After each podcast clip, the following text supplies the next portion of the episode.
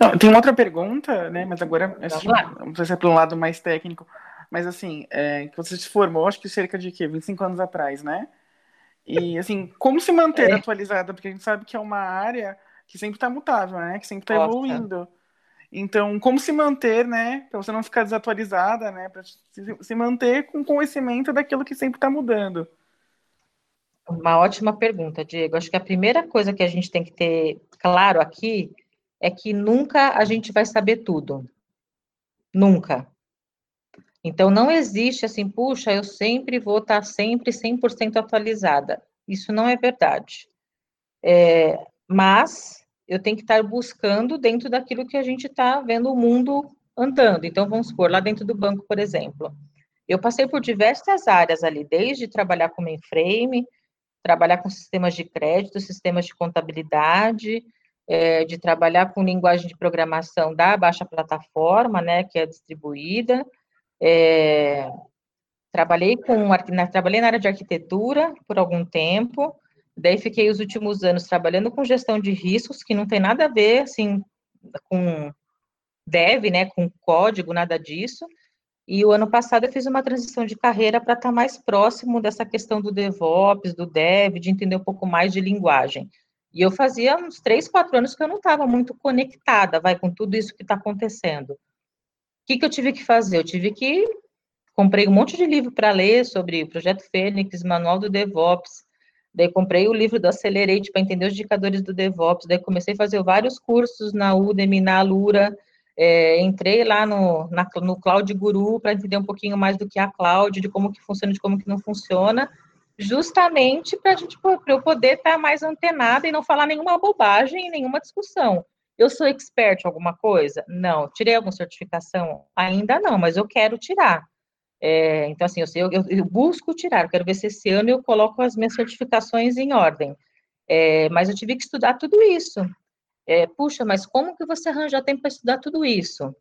De novo, eu vou voltar lá atrás, quando eu dei a dica lá de, da questão da maternidade. É tudo a questão de prioridade e de como que você combina isso também dentro de casa, porque às vezes durante o seu período de trabalho, você não consegue, às vezes, parar, sei lá, 30 minutos, uma hora, para você fazer uma leitura, por exemplo. Então, tá bom, então significa que eu vou terminar meu dia de trabalho, sei lá, às 7 da noite, mas das 7 às 8 da noite, eu vou gastar para poder assistir uma aula na Alura, ou na Udemy, ou vou ler, mais, sei lá, mais dois capítulos de um livro. Então, hoje, só não se atualiza, Diego, quem não quer. Eu falo para você que só não se atualiza quem não quer, porque tem várias plataformas que dão cursos gratuitos, e todos esses Instagrams que eu falei para você que tem de meninas ali, é, tem vários, várias tutorias que elas dão, mentorias gratuitas, é, vários vídeos que elas fazem no LinkedIn, no YouTube, explicando como faz codificação em Python, em, em Java, em um monte de coisa, assim, então só não aprende quem não quer. Então, acho que é questão de, de ter organização e prioridade. Eu tenho meu Kanban em casa, do to-do, do Indone. Eu tenho lá o meu Kanbanzinho lá na frente da parede, lá do meu computador, e eu coloco ali tudo aquilo que eu tenho planejado para fazer. E dependendo daquilo de como eu planejo a minha semana, eu vou movendo ali os meus post-its ali do, do, para o doing até chegar no done. Às vezes dá uma acumulada ali no doing, né? Faz parte, né? Porque às vezes você puxa mais do que você deve, inclusive, e daí você acaba até se atrapalhando em alguns momentos, mas faz parte, né? Assim, então a gente também erra no nosso planejamento também pessoal, né? Vamos colocar assim. É, mas tudo depende de como que você organiza, de como você se como você prioriza. Mas não dá para falar que não tem lugar para aprender. Tem vários, gratuitos, inclusive, tá? Então, tem vários podcasts no Spotify gratuitos, de, de série, de uma série de leitores, de, de autores, inclusive técnicos, que falam da, da, das coisas mais atuais. Então, é querer. Eu falo que quando a gente quer, a gente faz. Quando a gente não quer, a gente arranja uma desculpa. Você poderia divulgar o, esses canais, né, esse Instagram, LinkedIn, né, que o pessoal utiliza aí para poder estar tá divulgando esse material? Posso. Eu posso passar para vocês depois, para vocês colocarem, talvez, na, na vinhetinha de vocês, porque tem vários, eu mando uma listinha para vocês, porque falar todos aqui agora de cabeça, eu vou ter que procurar. Não tem pelo menos uns dois aí que dá para... Tem, peraí, deixa eu só, tô abrindo aqui meu Instagram aqui um minuto. Ó, por exemplo, tem Tech Women, Women Oficial, que é do Instagram, tem Ser Mulher em Tech, também é do Instagram, é, The Fem Tech, também lá no Instagram, e tudo isso também tem no, no YouTube, no LinkedIn, assim por diante. É, tem o programa Maria, se não me engano, acho que é assim que fala, deixa eu ver aqui, só para falar certo, isso mesmo, programa, pro, é, é, programa Maria, né, que é para meninas também, tem Elas Programam, Minas Programam, tem vários, gente, vários, vários. É, deixa eu ver um outro aqui. Programação para elas, é, deixa eu ver outro aqui. Tem um que fala sobre agilidade, que chama Podcast Agile Girls, que é um assunto que está muito em alta hoje, que é a questão da agilidade. Muitas das questões hoje vinculadas com tecnologia são, é, são utilizadas as metodologias ágeis, então acho que é um, é um, um Instagram que talvez valha a pena. Tem outra aqui que chama é, Code Girl BR, que também fala sobre dev, né, codificação. Tem uma que fala um pouco mais de segurança da informação, que chama Hack Girls, que é para falar um pouquinho sobre segurança da informação, a parte de hack. Tem Code Like a Girl, tem várias aqui, gente, tem muitas, eu, eu sigo vários aqui no, no, no Instagram. Acho que já deu para dar alguns, né? Ó, Código Girls Oficial, isso também é muito bom. Acho que é isso, acho que os principais aqui, acho que são esses. O programa Maria foi uma que o Itaú, é, que eu comentei com vocês um pouco antes, o Itaú fez uma, uma parceria e no summit que teve agora recentemente, teve várias lideranças aqui do banco que foram mentoras, que foram, é, que apresentaram alguns temas dentro do summit do, de tecnologia, que inclusive tem todo ano, né, que chama, chamava Programa Maria Summit. E foi totalmente online, então, acho que é, é, foi uma primeira iniciativa que o banco fez. Eu acho que uma outra dica também para as meninas é conhecer um pouco mais sobre um assunto chamado síndrome da impostora. Porque muito, muitas das coisas né, que a gente às vezes não se dá conta é porque a gente acha que, é, puxa, não é comigo, é, puxa, mas será que isso é para mim? Será que eu posso fazer isso?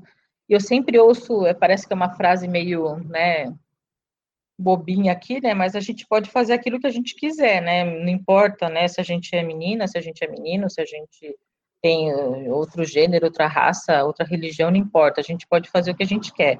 E daí tem um Instagram que chama Impulso Beta, que inclusive é também uma empresa parceira do banco, que um, do, um dos do, dos treinamentos que elas deram foi justamente a síndrome da, da impostora, que traz exatamente essa questão de como que a gente lida, né, dentro desse ambiente que a gente vive, né, com algumas conotações de como que a gente se valoriza, de como que a gente, às vezes, a gente é, acha que o, o, elogio que vem para a gente, a gente às vezes acha que não é para a gente, que a gente não deveria aceitar aquele elogio, então, acho que é um assunto interessante também para as meninas olharem aí, chama Síndrome da Impostora.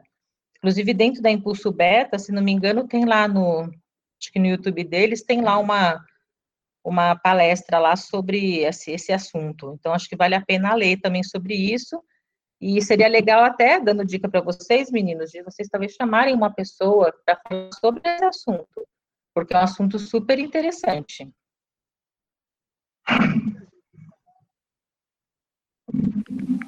Então, tem, um, tem uma última pergunta, né, para finalizar. É, Vai lá, Diego. Qual, qual, a dica que você dá, né, para a pessoa conseguir entrar para trabalhar num banco, né? Porque a gente sabe que é um, é uhum. uma, é um lugar que é bastante almejado pelas pessoas, né, pela estabilidade, né? Você está aí para provar, né, tendo 25 anos é, é, trabalhando no, no Itaú. Então, qual é a dica para entrar no banco e para se manter? Olha, que nem comentei com vocês, quando eu entrei no banco eu não sabia nada, né? Até achei até que não tinha passado na entrevista. Mas eu acho que o que foi o fator culminante ali para tomar a decisão para eu ser contratada foi a questão da atitude e de como eu me posicionei, de como eu poderia agregar valor dentro da empresa. Isso lá atrás, lá em 1994, lá, né? É, então, acho que para entrar, é assim, primeiro, ser você, não adianta você querer também mostrar uma coisa que você não é, porque eu podia ter falado, não, eu sei tal coisa lá na entrevista, eu conheço, mas daí eu chegar no dia seguinte que eu fosse contratada, eu ia, eu ia passar vergonha. Ou ia ter que correr muito atrás daquilo para aprender, ou ia, a máscara ia cair. Então, acho que a primeira coisa é ser você. Acho que a segunda coisa é você mostrar que você tem atitude e por que, que você está indo, por que, que você está querendo né, fazer parte daquele desafio e daquela cultura ali. Então, mostrar que você tem atitude e que você se posiciona. Então, acho que são acho que as duas principais dicas ali. Ah, eu acho que a terceira, que foi até a pergunta que você fez, Diego, que o quanto você se mantém atualizado, né, atualizada dentro da área que você está querendo atuar, né, dentro do banco. Então, acho que são as três coisas aqui, tá? Então, ser você, mostrar que você tem atitude, que você é, pode agregar valor e fazer diferença dentro da empresa, e o como que você se mantém atualizado. Então, acho que são as três dicas ali para falando do entrar, né, vamos colocar ali, de como que é, de como que você faz acontecer e de como que você se atualiza para que aquilo aconteça.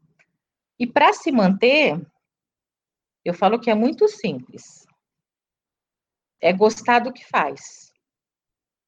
Quando você gosta do que você faz, não importa a área onde você está, é, você sempre vai fazer do melhor jeito para atender aquilo que o nosso cliente, né, pensando lá no banco, pensando em centralidade do cliente, aquilo que o banco precisa.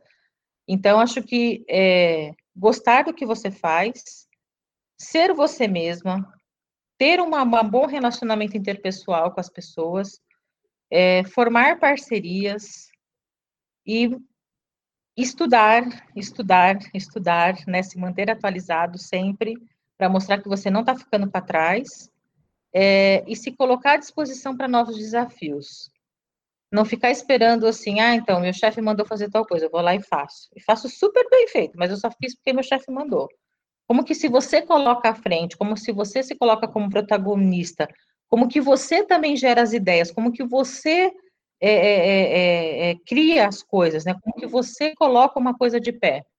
Então, por várias áreas que eu passei, acho que sempre a minha principal característica foi montar processos do zero e fazer com que esse processo ficasse rodando e que fosse perene, fosse sustentável. Assim. Então, de como que você traz toda essa sua energia e esse gostar do que você faz de uma maneira perene, sustentável, inovadora e tecnológica ali no dia a dia. Então, acho que são essas coisas ali para para se manter ali, né, junto com a parceria, com o relacionamento interpessoal que eu já comentei um pouquinho antes. Acho que é isso. Perfeito. Priscila, muito obrigado pela participação, foi muito legal esse papo, acho que agregou bastante. Te agradece aí, sabe, até numa, num próximo assunto a gente chama de novo, né? De repente, se tiver Pode disponibilidade, chamar. né? Sabe que a agenda é, é bem corrida, né? Uhum. E vai começar muito bom, com certeza. Eu que agradeço pelo convite, assim, eu acho que é, acho que a ideia de vocês, de vocês levarem esse tipo de informação, não só para as meninas, mas de maneira geral ali para um público, é super importante, porque é um jeito de vocês estarem ajudando as pessoas a se atualizarem e pararem também para pensar e refletir sobre as suas atitudes, sobre algumas coisas que elas estão tomando no dia a dia. Então, agradeço bastante o convite e estou à disposição. Se precisar de mais alguma coisa, mais alguma dica, alguma indicação de alguma pessoa para algum tema, pode contar comigo. Show. Isso aí, pessoal. A gente fica por aqui. Primeiro podcast do ano. Que vão ser muitos além desse. Tamo junto, galera. Sejam muitos. É isso aí, galera. Legal, meninos. Obrigada, Rafa. Obrigada, Diego. Bom 2021 aí para todo mundo. Obrigado, igualmente.